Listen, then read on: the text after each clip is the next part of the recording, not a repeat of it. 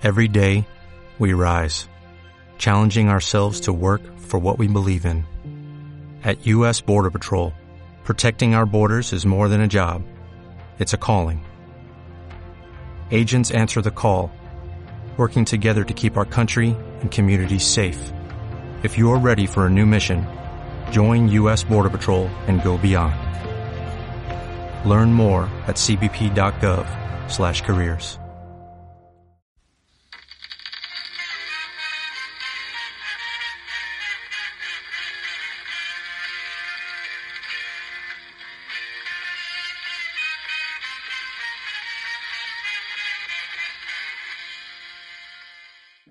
Ana, bienvenida otra vez a este podcast de Cinema Inferno. Ana Laura Pérez, ¿cómo estás? Y bueno, crítica de cine, editora también. Ahorita en qué andas, porque sé que tienes ya varios proyectillos ahí. Qué gusto, Eric. Muchas gracias por invitarme de nuevo. Ya tenía como dos años de la última vez que estuve en el podcast o algo así, antes de la pandemia, de hecho. No, este, no. yo es, escribo sobre cine, hago también diseño, ilustración en un medio que se llama Luchadoras, es un medio feminista. También estoy coordinando un proyecto editorial que se llama Sensacional Escrituras. Y mis textos sobre el cine normalmente iban en butaca ancha. Sí, ahorita también me estaba acordando. Creo que ya iban como tres años de la vez que hicimos ese de Ficunam. Pero bueno, ya qué bueno que estás por acá otra vez. Eh, vamos a hablar, ¿no? De, creo que, no sé, tú creo que sí. Eh, al menos mi, de, eh, para mí sí es mi película favorita en lo que va del año, que es esta de Licorice Pizza. Sé que Paul Thomas Anderson, digo, es de tus cineastas favoritos. No sé si dij, me dijiste alguna vez eh, que Magnolia era tu película favorita de todos los tiempos. ¿Te acuerdas? Wow. Sí, sí es mi película favorita de todos los tiempos y él es mi cineasta favorito de todos los tiempos. Sí. Ahí está la, la razón por la que creo que también de retinas estabas, este, estás haciendo tu gira, tu, tu gira de medios.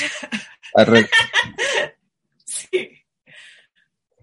Pero bueno, eh, no sé si es tu película. Digo, ahorita vamos porque creo que es una película que da para mucho. Hay muchos temas que ahí podemos sacar. Eh, pero no sé si, si es tu película favorita, me imagino, en lo que va de este año. Hasta ahora sí, definitivamente. O sea, un poco ya estaba preparada para que lo fuera, entonces, no sé, o sea, intenté verla con un poco de distancia, pero no, la verdad es que sí, me conmovió muchísimo. Y bueno, ya platicaremos más a fondo, pero sí, definitivamente es mi película favorita de este año y tal vez varios años atrás, pero bueno. Sí, estoy totalmente de acuerdo. Y de hecho, o sea, sé que vamos a llegar a ese punto, ¿no? Porque es una película totalmente sobre amor y una relación muy particular, que creo que es un tema recurrente ¿no? en toda la filmografía de él. Pero antes digo, antes de, pasar esto, y repito en este mismo tenor, que creo que la han, hasta cierto punto, ¿no? La, no sé si la vendieron así, pero sí he escuchado, ¿no? Que es como una película más, entre comillas, ligera, después de que había hecho cosas como The Master o Inherent Vice, ¿no? O quizá en menor medida esta de Phantom Thread. Pero ya viéndola, digo, es, es una película muy inusual, ¿no? Eh, por muchos sentidos. Y, y, salen a relucir un montón de temas. El primero creo que, repito, todo en, en, ¿no? Desde la primera secuencia es una historia de amor, entre comillas, imposible, ¿no? Dos protagonistas que tienen una diferencia de edad marcada y que eso es el, la carga dramática, ¿no? A lo largo de toda la película y ese es el hilo narrativo. Pero repito, salen un montón de temas y me quería ir primero, es, es una película sobre la industria hollywoodense, que en el caso de él, pues bueno, es su, es el lugar donde nació, es el lugar donde creció, es el lugar donde vive, ¿no? Entonces, eh, ¿qué crees que diga en ese sentido sobre, tomando en cuenta, ¿no? Todos estos pasajes muy particulares y hasta cierto punto divertidos, pero creo que ya si los pones a pensarte un poquito más, creo que sí dice algo por ahí, ¿no? Sí, yo creo que es una película, o sea, sí coincido en eso que dice la gente, de que es tal vez la película más ligera de él en un rato. Me recordó, por obvias razones, muchísimo a Boogie Nights, pero es como una versión, este, como PG-13 de Boogie Nights, un poco.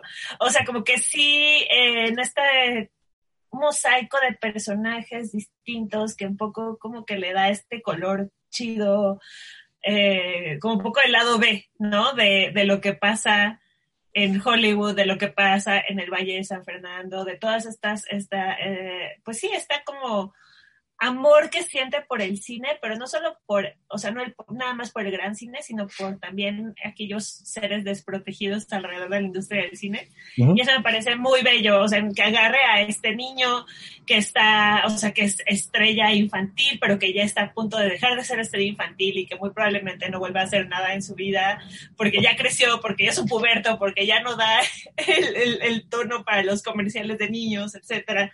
O sea, como este, este, siento que es eso, como que sigue esta tendencia de sus personajes que están buscando un lugar y están, o sea, son como personajes que no encajan dentro de la sociedad y que no encajan dentro, en, o sea, en específico, claramente, esta sociedad estadounidense.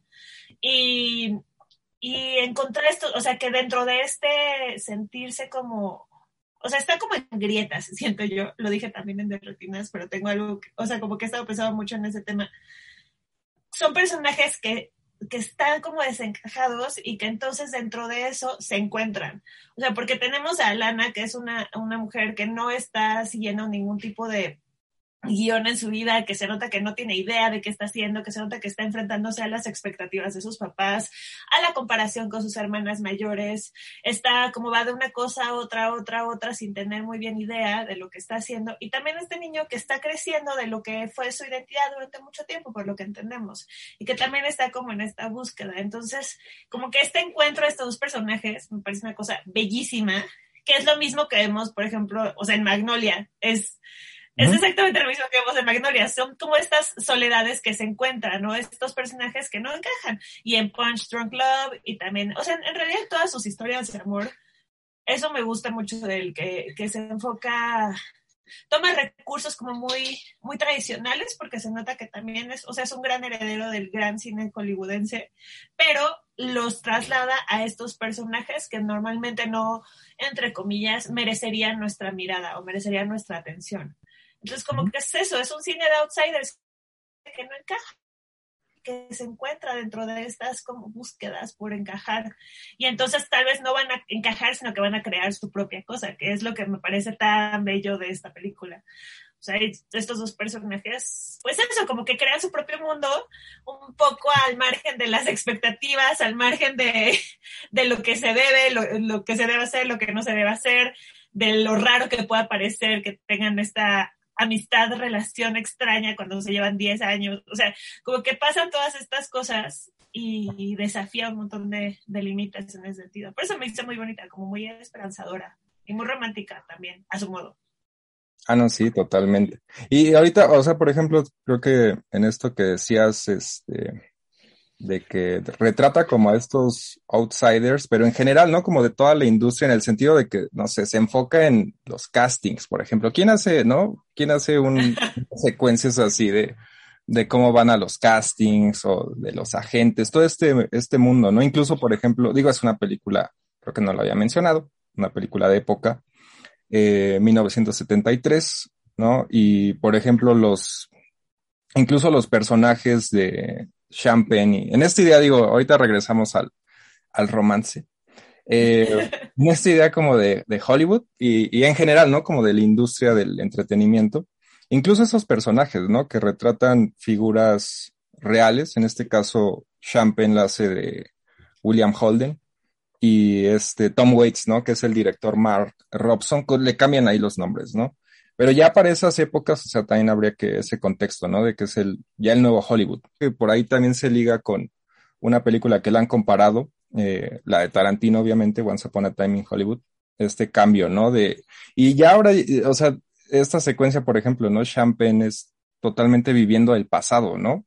Eh, repito, en esta misma idea, o luego el, el este personaje totalmente loco del eh, Bradley Cooper, no sé, eh, no sé si, si, te dejó algo e, e, ese tipo de, de, secuencias que repito, o sea, eh, igual ahí no es una figura real este John Peters, ¿no? Que tiene esa conexión con que produjo, ¿no? La versión, la primera versión de Nace una estrella y que eventualmente, digo, en la vida real se, se reveló como un acosador total. Y que este Bradley Cooper dijo así, no, yo no sabía, o sea, no sabíamos este, cuando hicimos el remake y todo. Y creo que ahí se asoman esos temas de alguna forma, ¿no? Sobre esta industria que tanto ama, pero repito, sí lo retrata como estos locos, egocentristas, hasta este tipo, ¿no? A John Peters, eh, un tipo totalmente, eh, pues misógino, ¿no? Que ve a las mujeres así como, soy adicto a la pussy, como tal cual. Es que sí, sí creo que, o sea, como este contraste entre este mundo como ideal y bonito, eh, donde todo parece un juego de los protagonistas, con todos estos otros personajes que un poco están, siento yo, como en el mismo camino que podría seguir Gary a lo largo de su vida, ¿no? O sea, son como tal vez así como posibles destinos suyos dentro de este mosaico extrañísimo y dentro de, o sea, al final como en esta búsqueda que está teniendo este, este protagonista, siento que es eso, como que es una exploración de los distintos rincones a donde puede llegar, ¿no? Y de, y de, y como, o sea, me gustan estos encuentros, me gusta mucho porque también es, es algo como muy de Paul Thomas Anderson, ¿no? Como estos personajes coloridos y eh, hasta caricaturescos de repente, que un poco, ajá, como que retoman estos otros aspectos, o sea, son como a veces se sienten un poco hasta como sketches. Creo que no pasa tanto como en eh, Inner Vice, por ejemplo. O sea, que sí de repente tenemos estas apariciones de personajes raros, ¿no? E incómodos. Que neta, como que, que hasta aparecen, hacen ahí su desmadrito y luego se van, ¿no? Y no pasa nada más.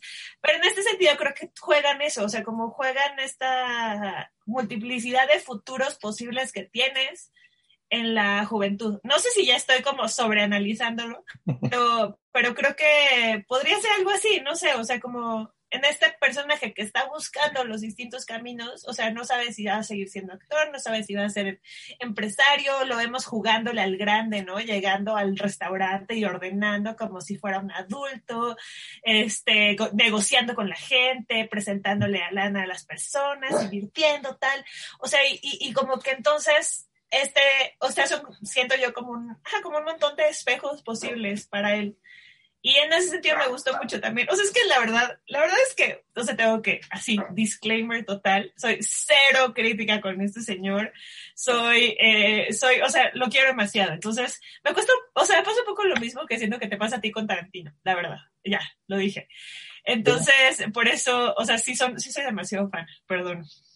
No, de hecho, o sea, a mí, este, o sea, las que más me gustan de él, que, creo que también es de estos pocos cineastas que no hay ninguna que, que, me disguste.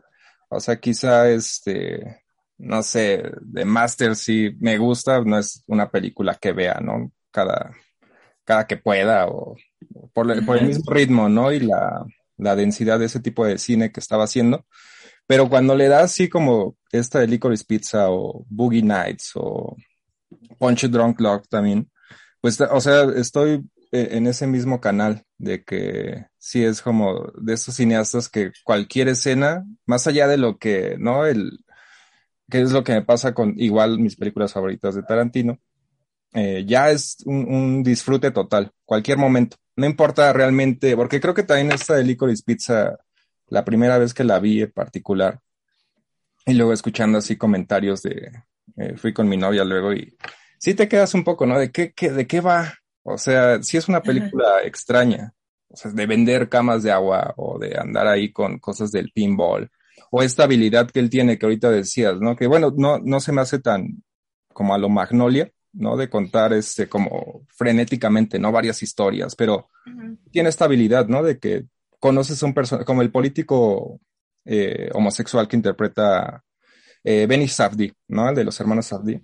Que lo conoces así al cerca del final de la película y terminas, te, te importa el personaje. Sí tiene esta habilidad, ¿no? Como que mete esas viñetas, ahorita lo que decías, y, y, funcionan muy bien más allá del, como del cuadro grande, ¿no? De toda la película es que es un gran director, o sea, de verdad sí siento que logra que, pues eso, que hacer como una especie de rompecabezas enorme, con estas piezas que además están, porque además se nota que el señor es un esteta total, o sea, eh, todo está perfectamente filmado, la música está perfectamente seleccionada, la mancuerna que hizo con John Greenwood igual, o sea, como que ha logrado que sean películas, a, pesar de ser muy complejas, con todo lo, lo, que, o sea, esta comparativa, ¿no? Que está pasando tanto con Nicole Pizza, de que es menos compleja que las anteriores y demás, eh, pero logra que con todos estos pedazos quede una cosa redonda, maravillosa y llevándola al límite, o sea, haciendo películas larguísimas con un montón de personajes.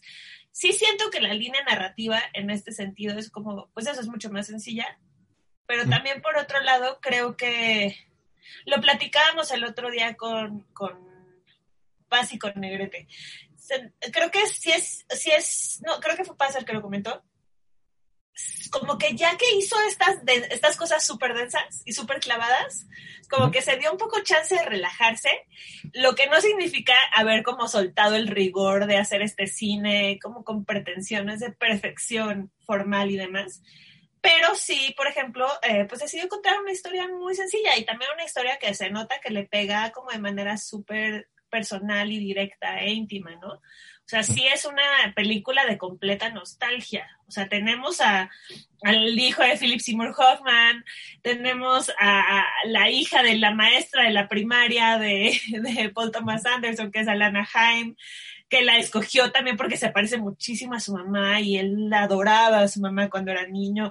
O sea, como que pasan estas cosas que obviamente, o sea, viéndolas ya desde la clava, desde fan y de que te pones a ver entrevistas y a leer cosas y todo, emocionan, pero incluso prescindiendo de todo esto, termina siendo una película como muy entrañable, como una película, estas películas que te hacen sentir bien. Yo también siento que tenía mucho tiempo que este señor no tenía una película que te hiciera realmente sentir bien. O sea, yo creo que la última que hizo a mí, o sea, Punch Drunk Club, tal vez pero eso, como que se siente bien, o sea, la selección musical, o sea, tenemos Life on Mars, que es así como la película, la película, la canción emotiva, emocionante por excelencia, con estos niños corriendo por las calles y estos tonos de, o sea, esta iluminación como suave, preciosa, o sea, es, es como, ajá, como que es una película muy bonita. Pero no por eso creo que sea simple o que sea sencilla, o sea, sí tiene como lo que dices, estos grados de complejidad, esta intertextualidad tremenda, que pues igual puede pasar desapercibida para un espectador como, pues sí, un poco menos clavado, y no estorba, o sea, tampoco es como que estás viendo una cosa que digas, ah, no manches, es un intertexto brutal, no entiendo nada. No, se disfruta, aunque no, aunque no te interese, o sea, como que tiene estas múltiples lecturas, y eso me parece que está muy chido, me parece que es algo que hace mucho él también. Ya digo, ahorita regreso al, punto, pero Inherent Vice era muy divertida. Más allá de la densidad de la trama, sí tenía unas escenas y... Sí, es, ajá, sí, es como una stoner film y está divertida, sí está divertida. O sea, es mi menos favorita, la verdad. También porque siento que es la en la que más se aleja de sus de su estilo un poco y de sí, está adaptando, ¿no? Aparte a, Thomas Pinchón. Ajá, exacto, sí. Nunca he sabido, ¿eh? No le puedo decir pinchón, porque, me parece que me parece que es un autor bastante pinchón. Y esto fue un chiste de señora, lo siento. No, ¿qué pasó? Bueno, yo en realidad lo voy a defender sin haber leído nunca nada de él completo. lo respeto por todo su perfil ahí anónimo y demás. Pero bueno, regresando también a, ahorita que mencionabas un poco la idea de la, nostalgia, ¿no? Y de que creo que de alguna forma sí es parte, ¿no? Ahora de una nueva, que la está vendiendo también, ¿no? Como una tendencia de estos cineastas, eh, pues que llegan, y creo que más bien es algo natural, ¿no? Llegan a una cierta edad y de pronto empiezan a hablar de sus, en este caso no es literal su vida, pero eh, pues es su amigo, ¿no? el, en la vida real este protagonista, este Gary Gottsman, es, era amigo de él y bueno, es amigo de él todavía, eh, el que está basado, ¿no? Gary Valentine. Y se siente, ¿no? Como esta película que hace mucha referencia a su propia vida, ¿no? Al contexto que, que creció, todos estos detalles, ¿no? De, no sé, el embargo de petróleo en Los Ángeles, ¿no? O la legalización del pinball, todo eso, o sea, sí, al final del día, y he visto algunas críticas en contra, ¿no? De que es como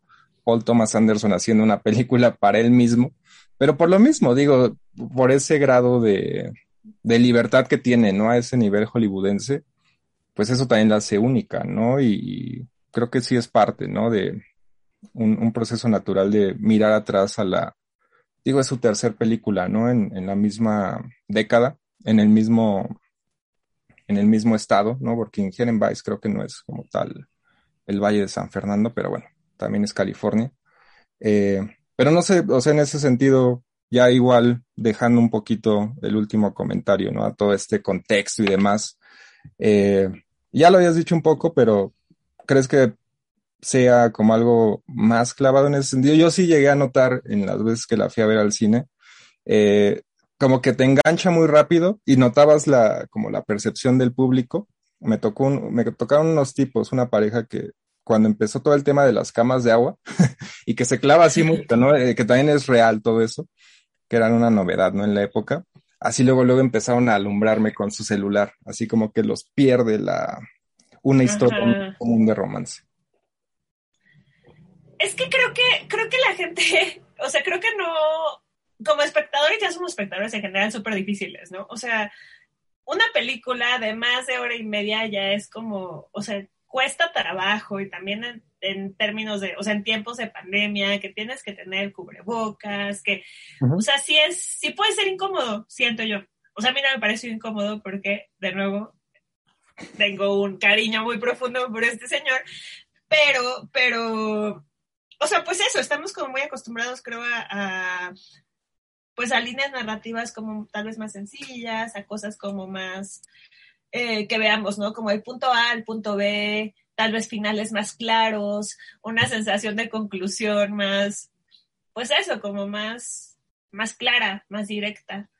Y la falta de todo eso es lo que, otra de las cosas que me gusta tanto del cine de Paul Thomas Anderson. O sea, es como cuando estás leyendo, por ejemplo, eh, o sea, bueno, estás leyendo una novela, un libro, un cuento incluso. Eh, siento que lo que, o sea, todas las historias, si las reducimos, o sea, tenemos como pocas historias en realidad que se cuentan, ¿no? En la humanidad. O sea, tenemos así como historias que tienen que ver con amor, historias que tienen que ver con poder, historias que tienen que ver con tal, tal, tal, ¿no? O sea, si al final lo reducimos, en realidad estamos un poco como manoseando la misma historia, siento. Y estos detalles, estas cosas extra que la enriquecen y que nos invitan como estas variables infinitas, creo que es lo que hacen que una película o un libro o un disco se vuelvan realmente memorables o trascendentes. Y creo que en ese sentido, o sea, al final, no sé quién era, quién dijo, pero, pero todas las obras son en ciertas, cierto sentido autobiográficas creo. O sea, todas se nutren, o sea, no en el sentido tal cual autobiográfico directo, pero todas se nutren de tu experiencia, de lo que has leído, de lo que has visto, o sea, aunque lo hagas consciente o inconscientemente. Este señor es muy frontal con sus referencias y es muy frontal con sus orígenes y eso me parece maravilloso. Y en este sentido de nostalgia creo que la lleva a un nivel más allá, porque estamos en tiempos de una nostalgia como muy estética, vacía, siento yo. Lo vemos en anuncios, lo vemos en series de televisión, lo vemos en un montón de películas, ¿no? Le metes un look, le metes este vestuario, le metes guiños, música a ciertas épocas y ya es un producto nostálgico.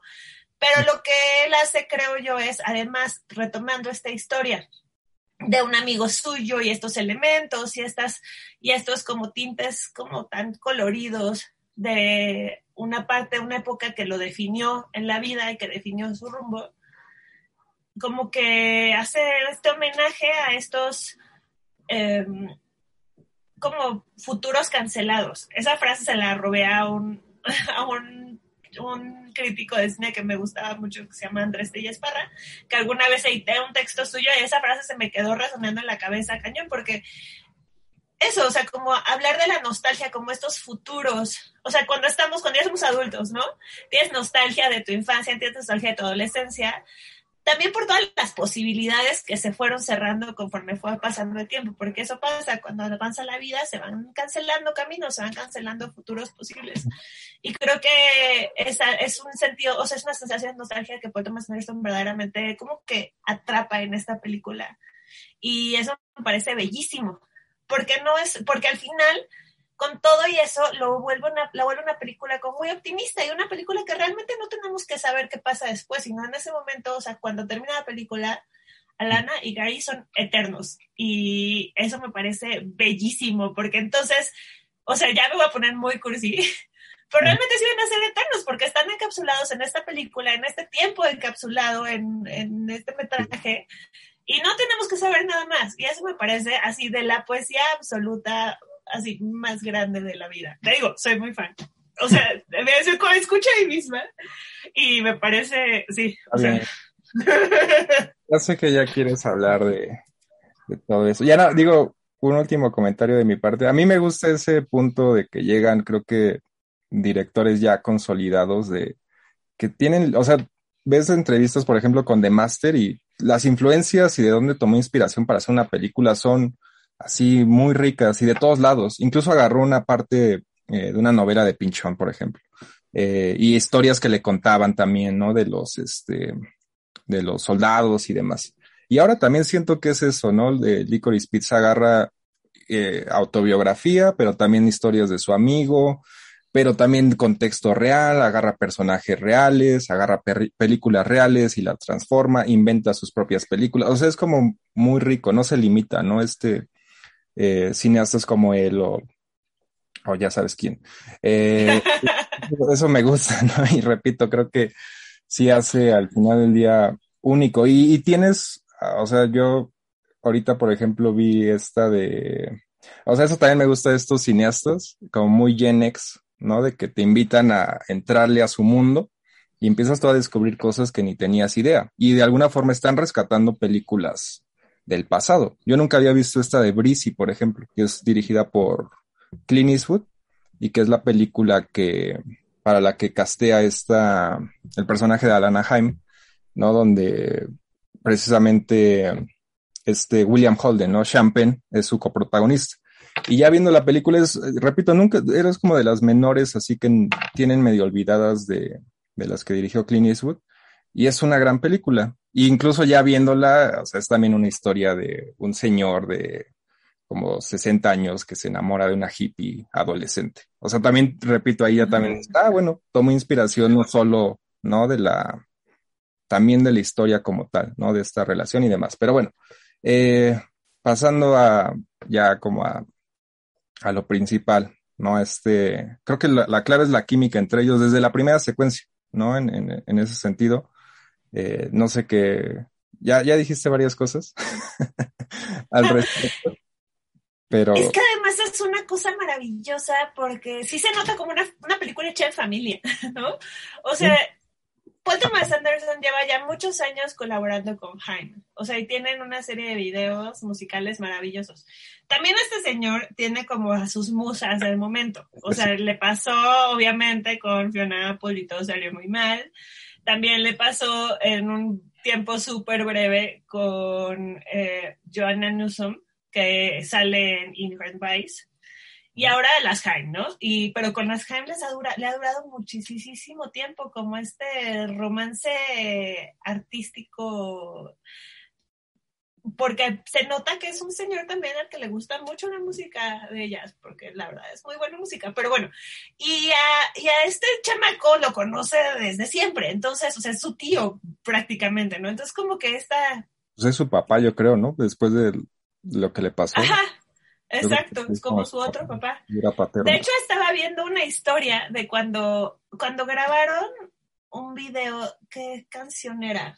No sé si era Little to bueno, no sé, un video de, de Jaime, estaba en ese día, o sea, estaba ese día cuidándolo.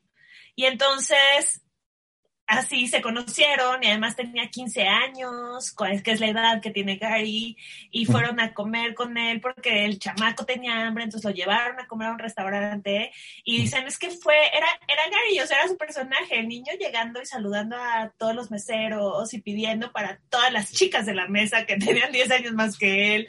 O sea, como que esta... Un besito, ¿no? Muy maduro. Pero al mismo tiempo no deja de ser un chavito. Un chamaco menso, por supuesto, que, que, le está jugando a ser grande como el, como el personaje. Y creo que está, eso está muy, o sea, siento que esta, o sea, como este, esta confianza, esta intimidad, le da un tono muy, pues eso, como muy cándido, como muy, no sé, como, ajá, como natural, como fresco a la película, y que también, no que digo, o sea, se siente que, que Paul Thomas Anderson se relajó un montón, ¿no? Entonces se aventó a contratar a Lana Haim, que nunca en su vida había actuado. Y, o sea, a los dos, o sea, ninguno de los dos había actuado, ¿no? Entonces, y lograron unas actuaciones maravillosas. También vi otra, otro QA, creo que era, en donde platicaba acerca de la escena en la que ella le enseña las tetas al chamaco. Sí. Y, y lo grabaron varias veces. La primera vez. Nada, ¿no? Sí, él no sabía que le iban a dar una cachetada. Entonces, ella le dio la cachetada y, eh, y salió bien, pero leve. La segunda vez, como él ya, o sea, la segunda toma, como él ya sabía que le iban a dar la cachetada, como que estaba como medio asiscadito y asustadito porque obvio le iban a golpear. Y entonces en la tercera toma, al culero de Paul Thomas Anderson se le ocurre decirle, ay, se me ocurrió otro final para esta escena. Va a ser una escena romántica, lo vas a besar. Y entonces el chamaco bajó la guardia pensando que lo iban a besar. y le dijo a Lana, y le das el doble de fuerte esta vez. Y esa fue la escena que se quedó, ¿no?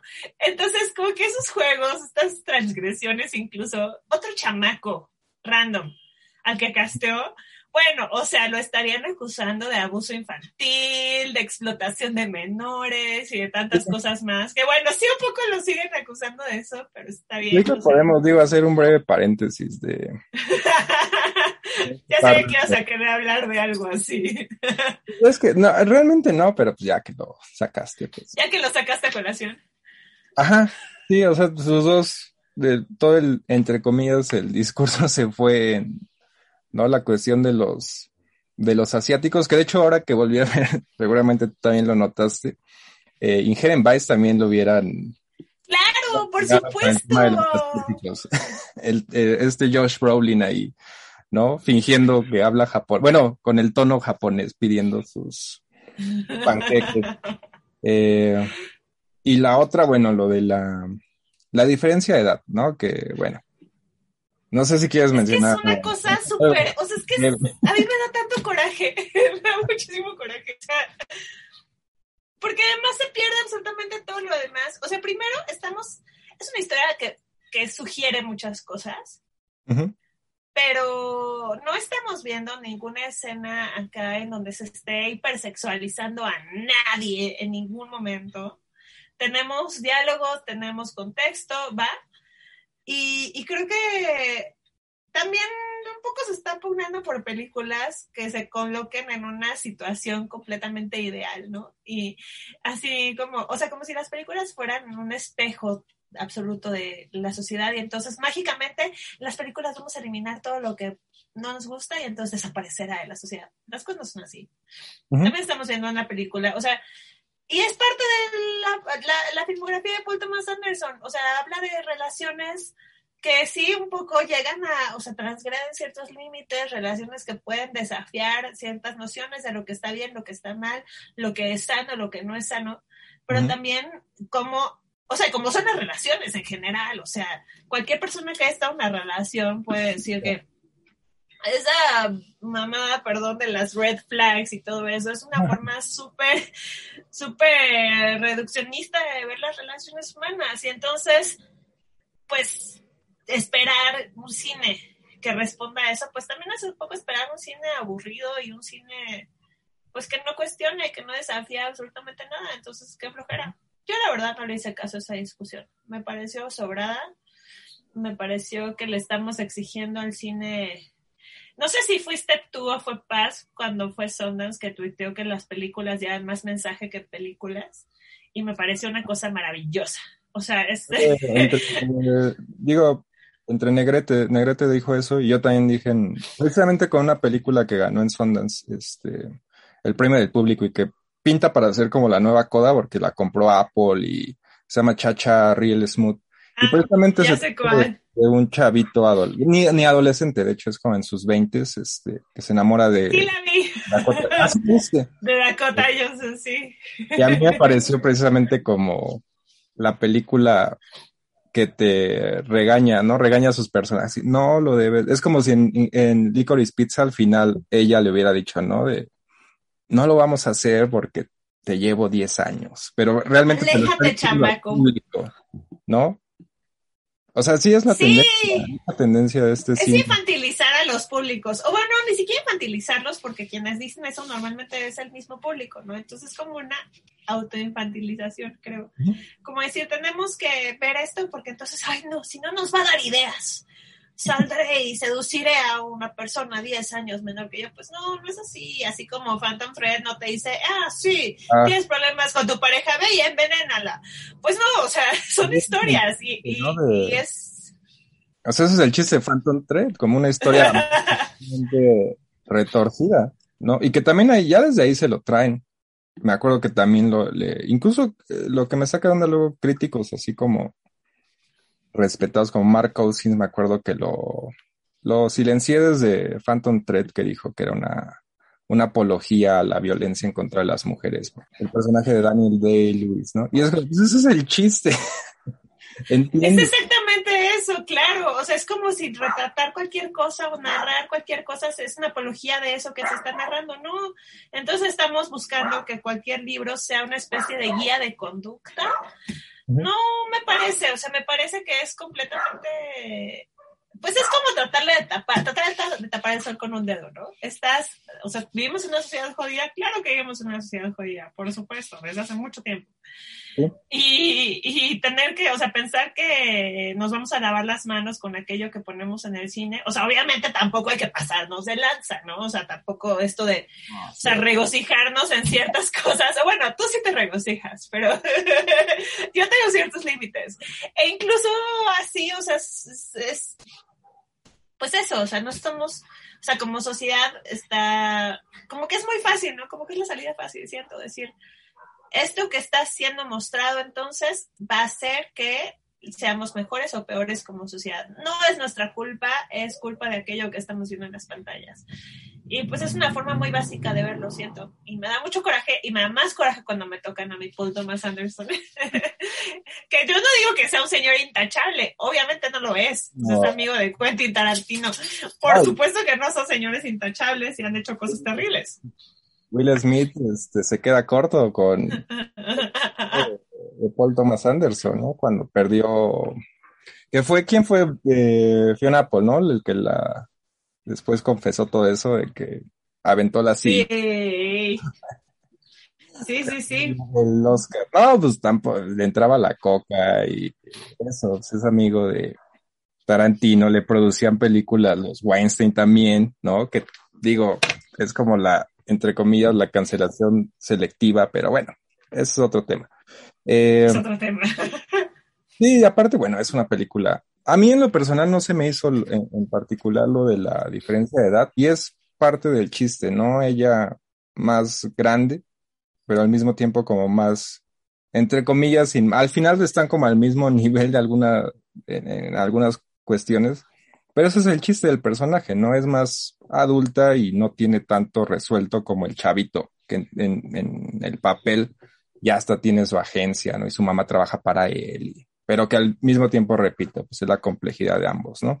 Eh, pero bueno, ya entrando a, igual a, siguiendo, ¿no? Con esta idea del, del romance y demás, eh, ahorita igual que revisaba y seguramente lo, tú te lo sabes de memoria, pues creo, que- creo que no hay ninguna sola película de él que no tenga eh, algo relacionado con el amor o el desamor, ¿no? Incluso, por ejemplo, Magnolia, dentro de toda la densidad y demás, al final es el único ahí la única viñeta que termina con esperanza, ¿no? Que es el final ahí con el eh, policía, eh, John C. Riley, que también sale ahí en Little como este Herman, Monster. Paréntesis también, o sea, yo luego, luego le escribí, que eso digo es parte también de esa nostalgia, ¿no? de lo bien que están hechas esas películas, luego, luego les a mis tíos que aprecian todo eso. No conocen seguramente el nombre si les menciono así, Paul Thomas Anderson, pero les comenté más. Hay una película que trae al Batimóvil, trae a los Doors, ¿no? De la música, trae a los a Herman Monster, trae una póster ahí de la Rata Finca, o sea, todos esos detalles. Eh, pero bueno, regresando al, al punto, eh, pues eso, que, ¿cómo pondrías? No, no rankearla, pero creo que sí está como a la altura, ¿no? De sus mejores momentos así de, de amor cinematográfico, ¿no? Muy a lo Punch Drunk Love, Magnolia, incluso Hidden Vice, ¿no? Esas pequeñas secuencias con, con su exnovia, con música de Neil Young, ¿no? En, esa. No sé qué te parece. Quedan ganas de volver a verlo todo, y lo acabo de volver a ver todo en este último mes. O sea, quiero, quiero volver a empezar, sí. Es que sí, creo que, creo que hasta, o sea, a mí me parece una historia o sea, después de Punch Drunk Club y Phantom Thread, o sea, justo lo que decías, o sea, es como, así como tiene su, su trilogía californiana, esta es, es, como su trilogía de amores torcidos, tal vez. Y me gusta mucho porque es muy esperanzadora. O sea, al final de cuentas, no intenta redimir a sus personajes, no intenta que sus personajes em, dejen de ser un chamaco altanero y una adolescente, bueno, una, una joven toda, o sea, infantil que no tiene idea de qué se está haciendo con su vida. O sea, no, son personajes que están rotos como estamos todos rotos, así como en Magnolia, así como en Punch Drunk Love. O sea, los problemas de Adam Sandler no se solucionan, no deja de ser un señor que tiene problemas de ira. Y, y Emily Watson no, no deja de ser esta, esta mujer extraña que vio una fotografía y decidió ir a buscarlo a su trabajo. O sea, como que todos son un poco estas, estas, o sea, como que sí, son personajes incómodos. O sea, son personajes que normalmente en las, o sea, películas tal vez más eh, como mainstream o más como, no mainstream, sino más convencionales o más correctas, entre comillas, no merecen una redención. O sea, o merecen, o sea, o se, o, se reforman, o sea, o se reforman o, o, o, no merecen nada más, vaya. O sea, como que hay de dos. Entonces, o te vuelves una mejor persona y entonces encontraste el amor porque el amor te salvó, o eh, desapareces, ¿no? Y mueres y no mereces nada. Y lo que me gusta de Paul Thomas Anderson, otra cosa de las muchas que me gustan de Paul Thomas Anderson, es que no necesita arreglar a sus personajes para que sean merecedores de este amor, o que sean merecedores de esta compañía, de esta atención, de estos cuidados, de este respeto. Lo mismo que pasa con John C. Reilly y con, con su contraparte, que no me acuerdo el nombre de la actriz, pero bueno, con Claudia Gator. Sí o sea, e, este, e, ella es una mujer que tiene un montón de problemas, tiene problemas con su relación con su padre por abuso, tiene problemas con las drogas, es una mujer inestable, como, o sea, como pocas en la filmografía de este señor. Y tenemos también a este policía que también está muy confundido y que también no podemos olvidar que, pues sí, se trató de ligar a una mujer de un lugar al que fue a, a patrullar, ¿no? Entonces, o sea, en realidad está, tenemos estas historias que son, o sea, que si, si, si yo te contara como de, ah, mira, llegó un policía y la iba a detener, pero luego le invitó a cenar. Dices, ¿qué? Pero, pero es eso, o sea, como que no está buscando, no está buscando redimirlos, no está buscando que ella se reforme y deje las drogas y entonces, porque su amor la salvó. No, no sabemos ni siquiera qué va a pasar, no sabemos si su relación duró o no duró, así como no sabemos si la relación de Gary y Alana dura más de dos semanas después de este momento triunfal y precioso. Seguramente no dura más de dos semanas, ¿no? Pero, pero creo que esta, o sea, como que es muy esperanzador en ese sentido. Siento que tenemos el, la noción como muy literaria y muy del cine, ¿no? De que el amor te salva o el amor te hace feliz, el amor te arregla, ¿no? Llega como este bálsamo mágico, celestial, que va a cambiar tu vida. Y no es así. No es así, en realidad, eh, pues sí, o sea, las personas rotas también merecen, merecemos amar y ser amados. y, y todos estamos rotos en realidad. Entonces, como que esta, esta crudeza con la que puede retratar estas historias Paul Thomas Anderson sin darles traigo a sus personajes, sin decir como no, o sea, no te voy a arreglar, pero te mereces encontrarte con esta otra persona que va a entenderte como nadie más. Me parece como retorcidamente esperanzadora. O sea, puede uno ser una persona horrible y aún así todos merecemos amor. Y, y funciona, digo, a niveles de, pues de cine, creo que funciona mejor. ¿no? Ese tipo de, ya lo habías dicho al inicio, ¿no? Como estas personas que se encuentran perdidas. Eh, igual otro paréntesis eh, para los que lo quieran cancelar. Ahora que vi a... The Master también tiene una... Eh, todo el tema de ahí más bien de, ¿no? Una nostalgia por el amor que no se concretó ahora que se fue a la guerra. Pero anda con un adolescente, este, este Joaquín Phoenix. Sí, tenía 16 años. Yo no recordaba ese dato y además él no sabía que tenía 16 años. Le dice como que, ah, digo, era también, había que, notarlo, era, está en una película de época, así era. Otros tiempos, otros tiempos. Pero lo hace, y, no solo digo, estos personajes raros y, ¿no? Como, eh, pues sí, raros en, en, este lado romántico, pero también a mí lo que me gusta y creo que lo hace muy bien en Punch Drunk Love y ahora lo repiten en Licorice Pizza, es como construye secuencias así de, de amor, eh, de, donde no te lo esperas. O sea, en, en, Punch Drunk Love, como lo construye a partir de una cosa que parece que no va a ser relevante en la trama, que es este güey ahí este, tratando de ganarse, ¿no? Una, aprovecharse una promoción mal redactada de que le va a ganar un montón de millas. este, a partir de unos que eran unos pudines, ¿no? Ajá.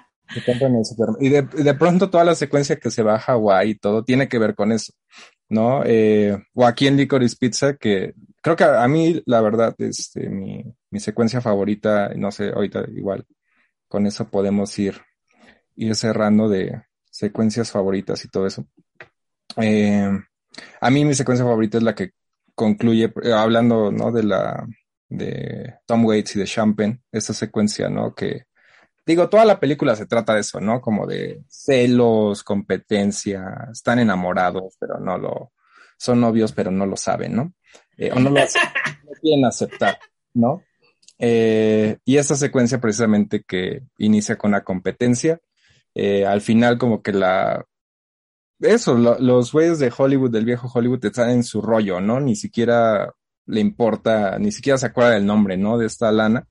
Y al final es Gary, ¿no? El que sale corriendo y que equivale a otras secuencias donde es al revés, ¿no? Ella es la que se preocupa por él y que termina acostados en la cama de, de agua, que repito, es como un detallito que al principio de la película parece que no va a ningún lado, ¿no? Es como una anécdota ahí de, ah, pues el amigo de Paul Thomas Anderson vendía camas de agua, ¿no? Y de pronto todo se conjuga ahí, ¿no? Ah, y, y además este, con la música de Paul McCartney, ¿no? De esta canción de Let Me Roll, Roll It. Entonces, repito, a mí también me gusta eso, como que construye así pedacitos que parece que no van a tener relevancia en, en lo central y son para mí las mejores secuencias que, que logra. Y además vuelves a verla y como que descubres estos, estas como claves, ¿no? O sea, ya que sabes que o sea, volver a ver sus películas es súper, o sea, es como una experiencia muy rica porque están llenas de un montón de claves y de guiños y de cosas. Y, o sea, ahora que hice el ejercicio de volver a saber todas, además en orden, fue divertidísimo porque fue como esta, o sea, ver esta progresión, ver por ejemplo como en Hard eh, ya se anuncian muchos de los temas que va a, tocar a, lo largo de su carrera y que sigue tocando. Y así, ese fue un comentario un poco al margen porque no tiene nada que ver con lo que acabas de decir. pero bueno. Pero pues ya desde Hard Eight, ¿no? El tema, y, incluso ahí hay una, hay un tema también de un romance ahí totalmente inesperado entre eh, John C. Riley y una prostituta, ¿no? Y a partir de ahí se, eh, se desencadena todo el tema igual de la relación paternal ahí la revelación. O sea, sí, o sea, sí, de alguna forma tiene que ver. Pero bueno. Sí, son, y son esos, son estos romances como, ajá, como incómodos, improbables. probablemente, muy probablemente destinados al fracaso y por lo mismo como muy esperanzadores. A mí, el, ahorita que lo decías, creo que también esa es mi secuencia favorita en Licorice Pizza, esta escena, pero justo el momento en el que están acostados y sus manitas se tocan un poquito, y luego él como ah. que pone su mano encima de su pecho, pero no lo alcanza a tocar, me parece precioso. como que no quiere, no arruina el momento.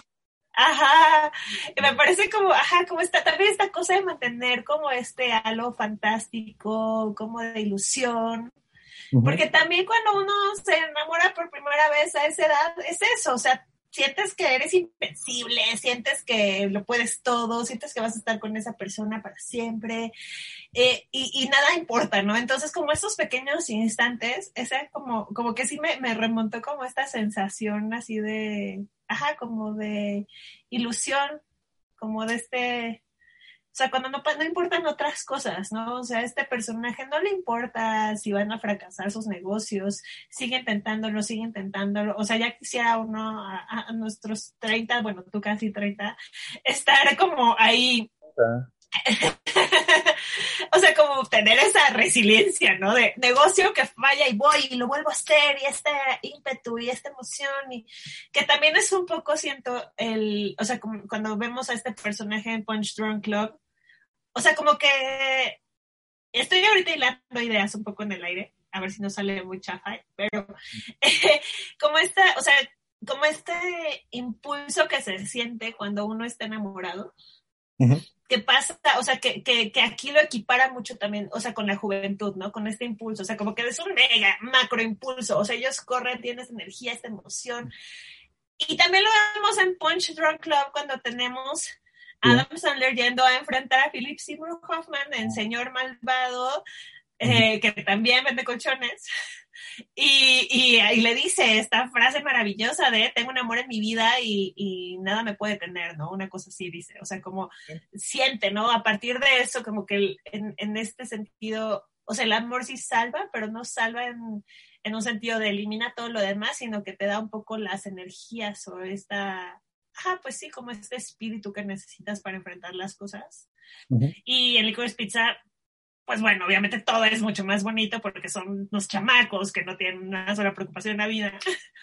Entonces como que se dio chance de hacer esta fábula de amor como muy despreocupada eso y como muy como muy hasta, o sea, yo salí inspirada, motivada, me sentí enamorada, salí con el amor de mi vida de la mano y me sentía yo, bueno, eterna, aunque ya somos un par de treintones, ¿no? Entonces, eso, como que siento que, pues eso, ahí es, o sea, esta película como que un poco condensa todo eso y nos lo entrega de un, en una envoltura muy bonita, muy como apapachadora incluso. Gran película para ver después de una pandemia de dos años. No creo que hubiera podido yo con una película como las anteriores de este señor después de dos años de pandemia. O sea, me tiro por el balcón, ya, bye. Yo creo también, o sea, trabajar con Daniel Day-Lewis debe ser bastante intenso, ¿no? Estar ahí con ese personaje toda la filmación. También por eso yo creo, yo creo que eso tiene que ver, esta cosa más ligera. Pero no por eso menos complicada. Eh, pues ya que mencionabas y aprovechando ya para ir cerrando, eh, top, de que es difícil. No sé si ya lo hicieron en donde retines, pero un top, un ranking. un ranking de las películas de este señor maravilloso. No, bueno. Que Inherent Vice era la que menos. Y supongo Magnolia es su película favorita de todos los tiempos, pues debe ser la favorita de, tengo magnolia tatuada en mi brazo derecho por magnolia. Es el tatuaje más grande que tengo. Y es, ya te lo he enseñado seguro, ¿no? Sí, porque además siempre que me estoy echando las chelas me pongo a hablar de Paul Thomas Anderson. Por eso estoy muy feliz de que me hayas invitado así. Es como, eh, al fin no soy esta persona incómoda porque, porque ya muchos amigos es como, ya, por favor, a la hora. Para con ese tema. Así como te pasa a ti con, con Voldemort. Voldemort. tu, PTA, ¿eh? También es están, en la misma liga. A ver, el ranking. Decirlo, paréntesis rápido. Sí es parte también de su inspiración. Once Upon a Time in Hollywood. Y él lo ha dicho. Por supuesto, pero además entre ellos se inspiran mutuamente y seguramente se sientan a admirar sus bellos rostros y a decirse cosas bonitas y también compiten un montón. Como, ah, a ver quién va a ser una película más larga y más intensa y más, este, como metatextual. O sea, sí, es, sí, sí. Como él describe Once Upon a Time in Hollywood, le queda muy bien a Licorice Pizza de que él dice que es una película que le causó júbilo en cada momento. Ese tipo de, cine. Creo que, repito, lo inspiró su, padre. Eh, pero bueno. a ver tú, o en qué lugar pondrías Licorice Pizza. Yo estaba haciendo el mío, creo que sí me sale rápido. Mira, yo pondría, o sea, si contamos Junun, pondría Junun hasta el fondo. Ah, bueno. Después, pero eso me cuenta, según yo eso me cuenta. Pues. Inner Advice, o sea, es que fue otra cosa, porque es un documental y es música y ni siquiera estuvo en cines. Está chida, pero en realidad es una película de Johnny Greenwood, o sea, como que, pues él y, o sea, 100 amigos y cotorreando. Entonces, sí, no sé. Eh, Inner Advice es que es muy complicado para mí, o sea, porque mi top de top, top, top para siempre obviamente es Magnolia. Después de Magnolia está Phantom Thread, esa sería la segunda. Después tal vez Boogie Nights. Y creo que empatarían Boogie Nights y Licorice Pizza, también porque siento que son como muy parecidas. O sea, no solo por la época, sino, o sea, sí siento que hay como hay una, o sea, es una versión, o sea, como hecha por un poeta más, más maduro, un poco más optimista, un poco más reconciliado con la vida y con el amor y con muchas cosas. más suavecito, como todos nos volvemos después de cierta edad, yo creo. sí. Y después me mataría Paz, pero The Will no es de mis... No es, o sea, es que todas me gustan mucho, la verdad. O sea, tendré que seguir con The Will Master y, de Master. sí. sí, pero tienen otro tono y a mí me gusta, o sea... Punch Drunk Love, ¿no la mencionas o sí? Ah, no. Híjole, tal vez irá después, o sea, sí, después de, de Licorice Pizza y, ah, okay. y Boogie Nights. Sí, está justo en medio. Sí, pero yo creo que también tiene que ver mucho con que soy una, una persona muy o sea, que me gustan. Soy una, o sea, estoy muy débil para esas historias de amores extraños. Me encantan. Entonces, por eso There Will Be Blood y The Master me gustan mucho. Me parecen películas muy fuertes, pero también me parecen películas como muy densas que las veo, pero las vuelvo a ver un rato después. O sea, y Magnolia, por ejemplo, aunque es muy densa, la he visto como 15 veces. porque, porque, porque, o sea, estas son muchas horas de mi vida invertidas en haber visto Magnolia. En ese sentido está más, está igual de densa. Pues está, te está hablando del cáncer, de la muerte, de relaciones este, paternales quebradas. Así es como de ranas. Es este. súper fuerte, sí. ranas cayendo del cielo. ¿Has visto Shortcuts? a mí. Me imagino. ¿Cómo? ¿Has visto Shortcuts de Robert Altman? No, no he visto Shortcuts. Es que yo apenas la vi ahora en esta, en esta, este, pues sí, para ver como que me, me metí un poco más en, igual en checar influencias y demás. Digo, había visto otras de Altman, pero no había visto en particular Shortcuts. Y es, es, es así, la influencia de Magnolia es obvia. O sea, incluso la, hay una secuencia equivalente a lo de la lluvia de ranas.